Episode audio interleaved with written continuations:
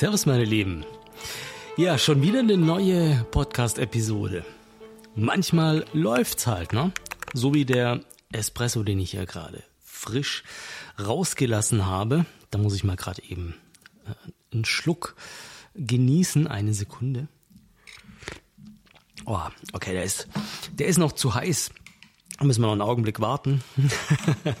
Aber in der Zwischenzeit kann ich euch ja schon mal erzählen, worum es heute geht.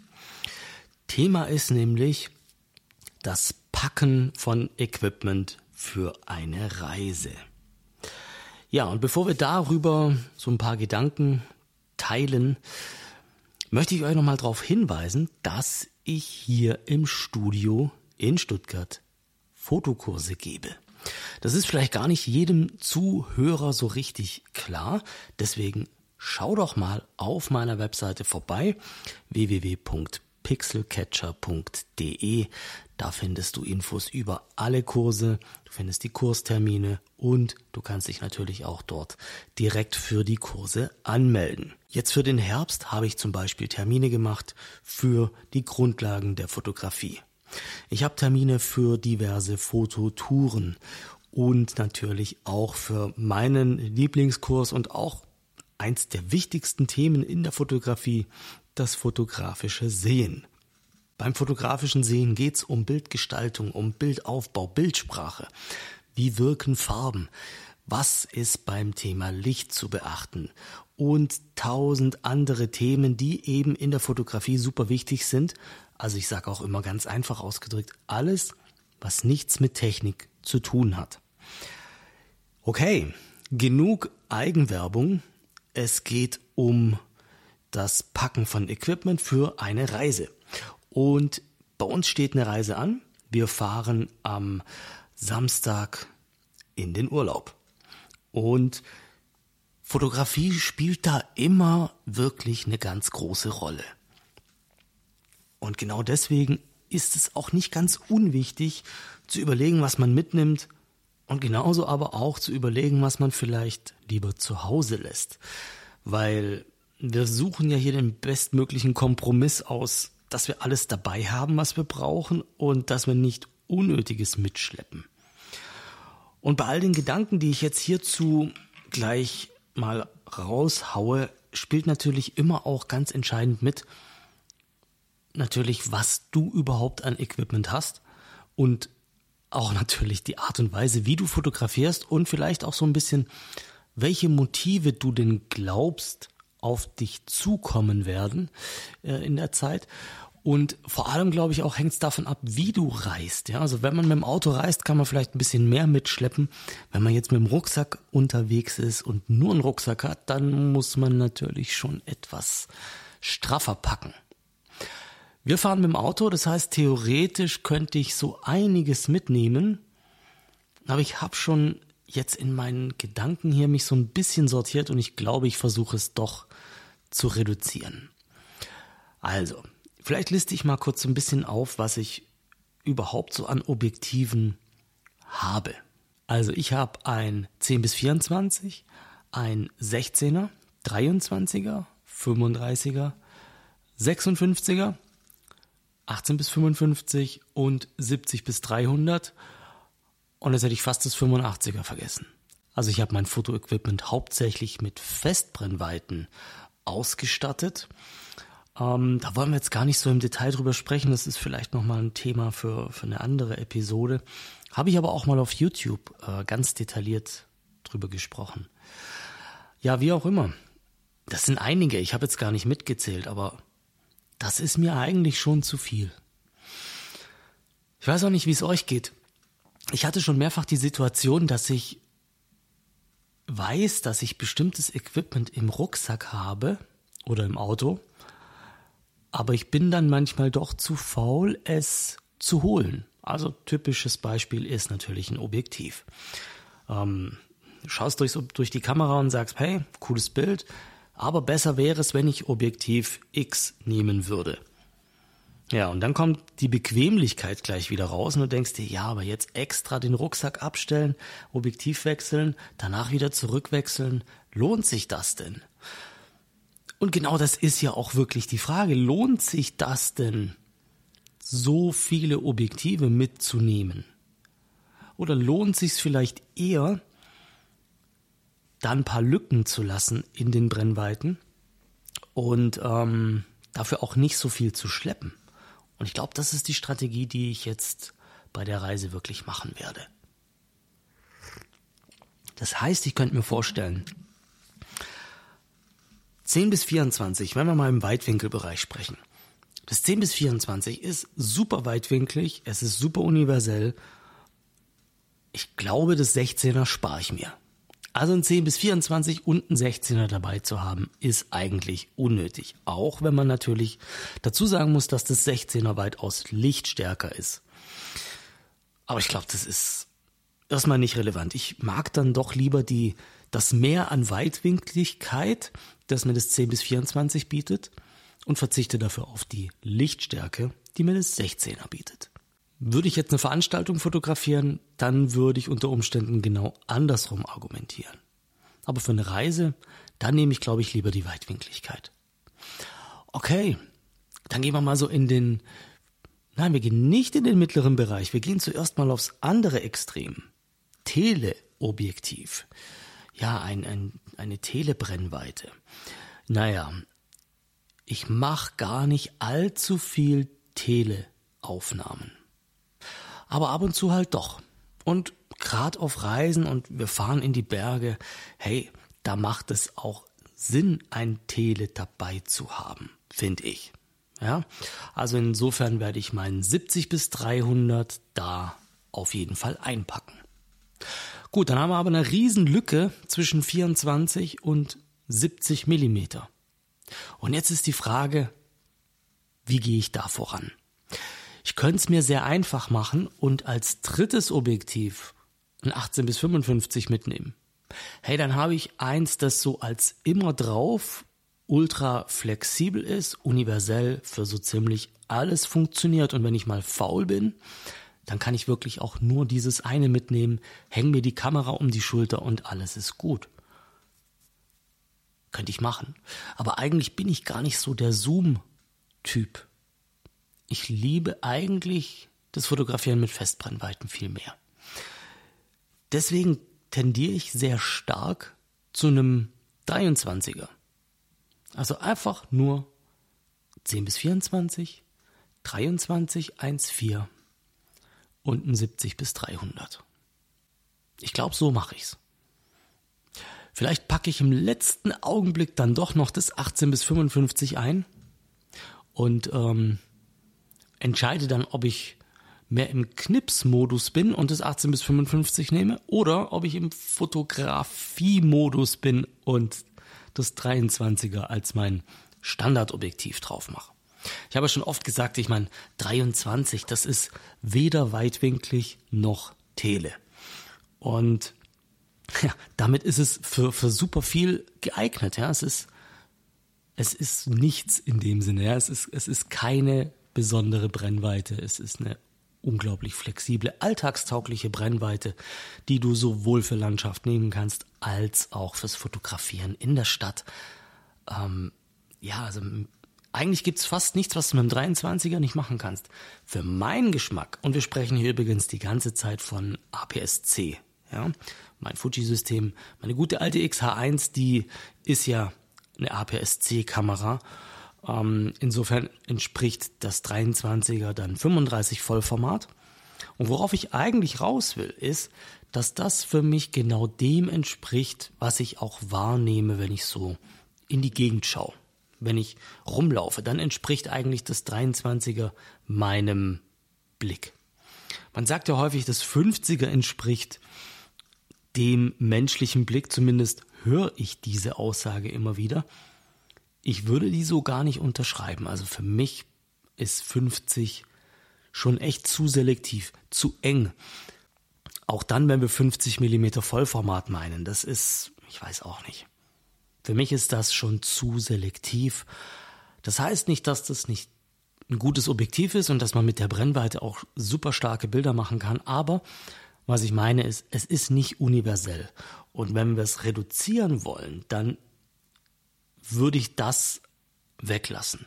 dann würde ich eher eine allgemeingültigere Brennweite nehmen. Und hey, vielleicht kennst du ja auch mein, äh, mein Italien-Video, das ich für Fujifilm gemacht habe. Da war ich ja auch unterwegs mit einer festen Brennweite und es ist schon immer wieder erschreckend, wie viel man mit einer Brennweite eigentlich wirklich abdecken kann. Ja. Das erscheint erstmal so eine Einschränkung zu sein, aber tatsächlich habe ich da auch gemerkt, dass das schon sehr befreiend auch ist, wenn man einfach nimmt, was man hat. Jetzt kann man natürlich auch im Weitwinkelbereich ja so ein bisschen tricksen, wenn man keinen Weitwinkel hat, indem man einfach überlappende Aufnahmen macht und die dann am Computer zusammenbaut. Wobei das ja nicht mal am Computer sein muss. Es gibt ja auch Kameras, die Panorama können. Und naja, eigentlich kann es so ziemlich jede Kamera inzwischen. Heißt, du schwenkst einmal von links nach rechts durch, machst es so wie am Smartphone und die Kamera baut dir ein großes Bild zusammen. Naja, kleiner Nachteil an der Sache ist natürlich, dass du dann ähm, kein RAW-Bild hast, sondern äh, das nur in JPEG geht. Aber mein Gott, JPEG ist ja auch nicht grundsätzlich schlecht. Auch wenn ihr von mir gewohnt seid, dass ich immer das RAW-Format so lobe und ja, ja auch auf YouTube super viel zum Thema Bildbearbeitung gezeigt habe. Auch ein JPEG kann man bearbeiten. Das ähm, darf man jetzt auch nicht falsch werten. Das geht genauso. Und ähm, wenn man gut fotografiert und einigermaßen passende Belichtung und einen passenden Weißabgleich gewählt hat, dann hat ein JPEG in der Praxis, ja, es hat Nachteile, aber nicht allzu viele. Und ich sage immer so spaßhalber, ich mache JPEG immer dann, wenn es drauf ankommt, wenn es wichtig ist. So wie auch jetzt beim Projekt für die XH2S, das ich fotografieren durfte mit dem äh, Marvin, dem BMX-Fahrer. Vielleicht habt ihr die Bilder schon mal gesehen. Ich meine, die müssten jetzt auch langsam als äh, Print-Anzeige in diversen Fotomagazinen auch äh, in Umlauf kommen. Aber ja, die habe ich alle in JPEG gemacht und das hatte aber eher praktische Gründe, muss man auch dazu sagen, weil ähm, ja die RAW-Formate, das RAW-Format der Kamera konnte ich noch nicht verarbeiten, mangels RAW-Converter, der diese Bilder überhaupt öffnet. Also habe ich JPEG gemacht, habe ich übrigens auch beim XT3-Projekt damals gemacht mit dem Martin, diese Parcours-Serie. Vielleicht habt ihr die auch gesehen. Das waren auch alles JPEGs, die ich da fotografiert habe. Also ich habe immer RAW und JPEG fotografiert, aber wenn man es jetzt konkret, worauf ich raus will, ich habe am Ende aus dem gleichen Grund die JPEGs verarbeitet.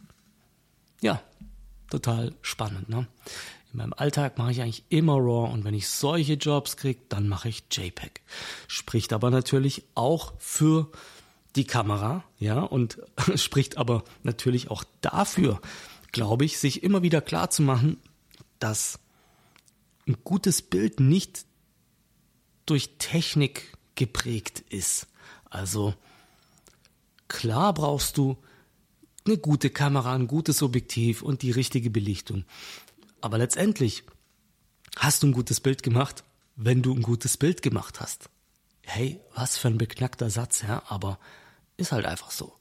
Ähm, dein Betrachter schaut ja nicht das Bild an und sagt dann, wow, ist das toll, wie, wie schön so ein RAW-Format ist, sondern dein Betrachter sieht das Bild und sagt, wow, was für eine schöne Lichtstimmung oder wow, was für eine äh, hübsche Person oder was für ein toller Sonnenuntergang. Also dein Bild kommuniziert ja hauptsächlich inhaltlich und nicht technisch.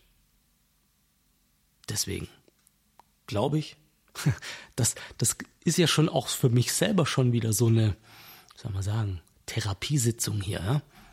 Vielleicht muss ich doch einfach nur das 18 bis 55 mitnehmen oder ich muss mir ein 18 bis 300 leihen. okay, das wäre jetzt übertrieben. Das 18 bis 300, das hat ja dann doch schon wieder eine ganz andere Bildqualität als das 1855. Ja, ich meine, wir vergleichen ja auch hier ein gutes Fuji-Objektiv mit einem Tamron. Also, naja, lass mal diesen Vergleich mal beiseite. Was mich übrigens auch mal tierisch interessieren würde, Möchtet ihr eigentlich lieber längere Podcast-Episoden? So eine halbe Stunde oder Stunde? Oder ist dieses 10 Minuten plus minus Format, das ich bisher habe, für euch eigentlich besser geeignet? Da könnt ihr mir gerne mal eine Nachricht zusenden, das wird mich tatsächlich wirklich interessieren. Wo wir gerade beim Thema Podcast sind, ich sammle natürlich auch immer noch euer Feedback in Form von Bewertungen. Also ihr könnt gerne bei Apple Podcast oder auch bei Spotify äh, einen, eine kleine Bewertung hinterlassen. Entweder einfach nur eine Sternebewertung, das wäre großartig, oder natürlich auch gerne mit einem kleinen Kommentar darunter. Das würde mich echt tierisch freuen. Okay, zurück zum Thema Packen für eine Reise. Es ist ja mit der Kamera und dem Objektiv oder den Objektiven noch nicht getan, weil es gibt ja noch viel Zeug außenrum. Jetzt insbesondere, wenn ich jetzt mal daran denke, wie ich jetzt unterwegs bin. Es könnte ja durchaus sein, dass ich mal einen Vlog drehen möchte. Und wenn ich einen Vlog drehen will, dann brauche ich ein kleines Handstativ idealerweise. Ich brauche aber vor allem auch noch ein Mikrofon oder vielleicht zwei Mikrofone. Vielleicht macht es auch Sinn, die Funkstrecke mitzunehmen, damit ich nicht so ans Kabel gebunden bin. Das ist auch immer relativ unpraktisch. Ähm, dann macht es natürlich auch Sinn, noch eine weitere Kamera dabei zu haben, weil fotografieren und filmen gleichzeitig, das geht ja nicht mit einer Kamera. Also packe ich in diesem Sinne wahrscheinlich auch die GoPro mit ein. Das zieht schon wieder mehrere Zusatzakkus und noch ein zusätzliches Ladegerät mit sich. Und was sonst noch so natürlich wichtig ist auf Reisen, ich meine, irgendeine Art von Stativ sollte auf jeden Fall dabei sein. Ich werde hier wirklich ein ganz einfaches Reisestativ einpacken.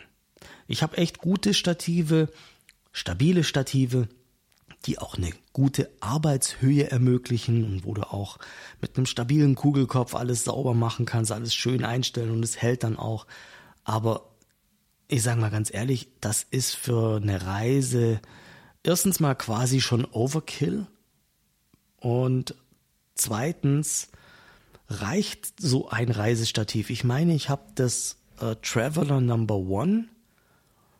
Ich glaube, das ist Rollei Müsst ihr mal googeln. Also das ist äh, ein wirklich ein günstiges Stativ, mit, äh, ein Carbon-Stativ mit, äh, ich glaube, drei oder vier Auszügen. Also auch relativ wackelig, muss man tatsächlich sagen. Aber meine Ausrüstung ist ja nicht sonderlich schwer. Und für die paar Bilder, die ich in, ja, in schwachem Licht oder in der Nacht mache, reicht es alle Male aus und hat bisher immer zu großartigen Bildern geführt. Und deswegen werde ich das auch beibehalten. Besser als ein großes Stativ mitzuschleppen und dann vielleicht nachher doch nicht zu benutzen. Ja, was braucht man sonst noch? Man klar, Reinigungszeug, ein Blasebalg auf jeden Fall, ähm, natürlich ein Mikrofasertuch, das sollte natürlich auch immer in der Fototasche sein. Und damit ist auch noch nicht getan. Ich meine, obwohl es Urlaub ist, ich weiß ja nicht, wie es euch geht, aber wenn ich Bilder gemacht habe den Tag über und dann ins Zimmer zurückgehe, dann bin ich einfach ultra neugierig, wie die geworden sind. Und dann habe ich einfach Freude daran und finde auch Entspannung darin, diese Bilder durchzugucken und äh, vielleicht sogar auch gleich zu bearbeiten und das ein oder andere Bild zu teilen. Das kann man natürlich inzwischen alles auch wunderbar am Smartphone machen, aber ist echt nicht meine Welt. Also ich brauche da wirklich mein Notebook und ja, das ist für mich so ein Ding. Notebook gehört quasi schon zur Fotoausrüstung mit dazu. Und ähm, ja, das muss auch noch mit natürlich mit Netzteil. Und zum Glück, zum Glück hat ja mein MacBook äh, wieder einen SD-Kartenslot, also brauche ich keinen extra Dongle oder USB-Konverter-Schrott, um, um da meine Speicherkarte zu lesen. Oh, ja, mein letztes MacBook war ja von 2013. Das war auch das letzte, das einen SD-Kartenslot hatte. Dann hat den ja Apple ganz lang weggelassen und das MacBook, das ich jetzt gekauft habe vor, boah, wann waren das? Anderthalb Jahre oder so schon wieder, war das erste, das wieder einen SD-Kartenslot hat. also ja, die, die halten auch echt lang, ja, muss man tatsächlich auch festhalten. Ja, also Notebook für mich absolutes Muss, wenn es äh, um Fotoreisen geht. Auch natürlich, um Bilder zu sichern. Ich meine, klar könnte ich natürlich auch auf äh, zwei SD-Karten parallel schreiben. Aber naja, so paranoid bin ich jetzt eigentlich nicht, dass ich das, dass ich jetzt der SD-Karte so stark misstraue. Aber ja, als Backup und natürlich vor allem, weil ich gerne unterwegs schon bearbeite. Und bei mir ist dann immer so, wenn ich nach Hause komme, dann sind eigentlich die Bilder von der Reise schon fertig. Also ich, ja, muss dann nicht noch großartig Zeit investieren. Das mache ich wirklich jeden Abend schön in Ruhe. Ähm, genieße ich die Zeit und schau Bilder. Immer wenn ich denke, ich habe jetzt wirklich so ziemlich alles erzählt, da fällt mir noch was ein. Und so wird es auch sein, wenn ich die Aufnahme beende, dann fallen mir wieder zehn Sachen ein, von denen ich denke, oh, die hättest du noch mit reinnehmen können. Aber hey, eine Sache, die mir gerade eingefallen ist, gerade so zum Thema Putzen, ist wirklich, ich mache da so ein Ritual draus. Also immer wenn ich mein Reiseequipment zusammenstelle und packe und mir überlege, was nimmst du mit, ja, dann lege ich mir das auf den Tisch und putz auch alles in Ruhe. Ja, dann wird wirklich in Ruhe geschaut, ist alles tipptopp sauber, funktioniert alles, was ich mitnehme, sind alle Akkus geladen. Das ist so ein Ritual, nenne ich es schon wirklich, ja, wo ich mir wirklich Zeit nehme, das in Ruhe durchzugucken, weil wenn ich ankomme, ja, dann möchte ich auspacken und sofort loslegen, da habe ich keine Lust, mein Equipment zu checken. Kann ich absolut empfehlen, dass ähm, ja, erstens mal macht es Spaß und zweitens ist es gehört zu einer professionellen Vorbereitung auch mit dazu. Eine Sache, die zum Thema Kamera ja noch gefehlt hat, die eigentlich, also ich bin entsetzt, dass das gefehlt hat. Ich werde natürlich auch meine Drohne mitnehmen. Und ja, nicht jeder hat hier das gleiche Verhältnis zu Drohnen. Ja, der eine hasst sie, der andere liebt sie, der andere hätte gern eine, aber ja, aus welchen Gründen auch immer, hat es vielleicht noch nicht geklappt. Ich kann echt nur sagen, also Drohnenfotografie, also Aufnahmen aus der Luft zu machen, das ist wirklich echt eine tolle Sache. Und das mache ich hauptsächlich natürlich auf Reisen, ähm, weil ich da auch die Zeit dafür habe und natürlich auch in neuen Umgebungen unterwegs bin. Und deswegen werde ich natürlich ganz, ganz klar auch die Drohne mitnehmen. Und ähm, hoffentlich damit auch das ein oder andere schöne Foto machen. Man muss ja seine Ansprüche, einerseits sollte man sie nicht zu niedrig ansetzen, aber andererseits muss man auch sagen, kleiner Hinweis auf die vorherige Podcast-Episode, zwölf gute Fotos in einem Jahr sind wirklich eine gute Ausbeute. Das heißt, wenn ich auf dieser Reise ein mega Bild mache, dann ist es doch schon auch ein Erfolg. ich hoffe, es wird mehr als ein Bild, ja. Ähm, da kann ich dann vielleicht auch ein paar auf einen Monat verschieben, indem ich vielleicht wenig fotografiert habe. In diesem Sinne habe ich alles jetzt erstmal rausgehauen, was mir zum Thema Packen für eine Reise einfällt. Wir können da endlos drüber sprechen und natürlich auch ähm, noch über Taschen sprechen, über Aufbewahrung, ähm, wie man, wie, wie, wie man unterwegs sein Equipment auflädt, ähm, Transport, dann natürlich auch Thema Versicherung. Ja, hey, lasst solche Sachen nicht einfach im Auto liegen. Kann ich wirklich nur ganz klar äh, nochmal hervorheben. Ähm, immer schön mitdenken, andere Leute sehen auch, dass ihr teures Zeug dabei habt und das ist gerade auf Reisen nicht immer ungefährlich. Wenn du mehr über Reisefotografie lernen willst und dir diese Ansätze vielleicht schon gefallen haben, dann schau dir mal unbedingt auch meinen Reisefotografie-Workshop an. Der findet hier im Studio bei mir statt. Da sind einfach auch nochmal wirklich unglaublich viele Tipps drin, die ich auf meinen Reisen gelernt habe im Lauf der Zeit. Gar nicht mal so schwerpunktmäßig Equipment, sondern auch vieles in Bezug auf, wie plant man bestimmte Dinge, wie findet man außergewöhnliche Motive an, an Stellen, wo auch schon Millionen andere Menschen waren. Wie bei jedem Kurs, ja, ist die Idee dahinter, euch neue Impulse zu geben, ein bisschen äh, Dinge anders zu sehen oder auch mal zu hören, einfach wie, wie ich das angehe. Es ist ja auch nicht so, dass ich alles besser weiß, sondern ich lerne ja mit jedem Bild und mit jeder Reise und mit jedem Job, den ich mache, auch was dazu. Und ja, ich, mich freut es, wenn ich das mit euch teilen kann, hier im Podcast, auf YouTube, in meinen Fotokursen hier im Studio und Äh, ja, wer weiß, was sich noch so ergibt in Zukunft. Da fällt mir gerade ein, ich werde im Oktober in Hamburg sein für Fujifilm. Auf der Fotopia werde ich Vorträge halten. Wenn wir uns da sehen, wird's mich tierisch freuen. In diesem Sinne mache ich jetzt Feierabend, trink mal endlich noch meinen Kaffee in Ruhe. Ich glaube, jetzt ist er inzwischen kalt. Leute, bleibt gesund, bleibt kreativ und bis bald.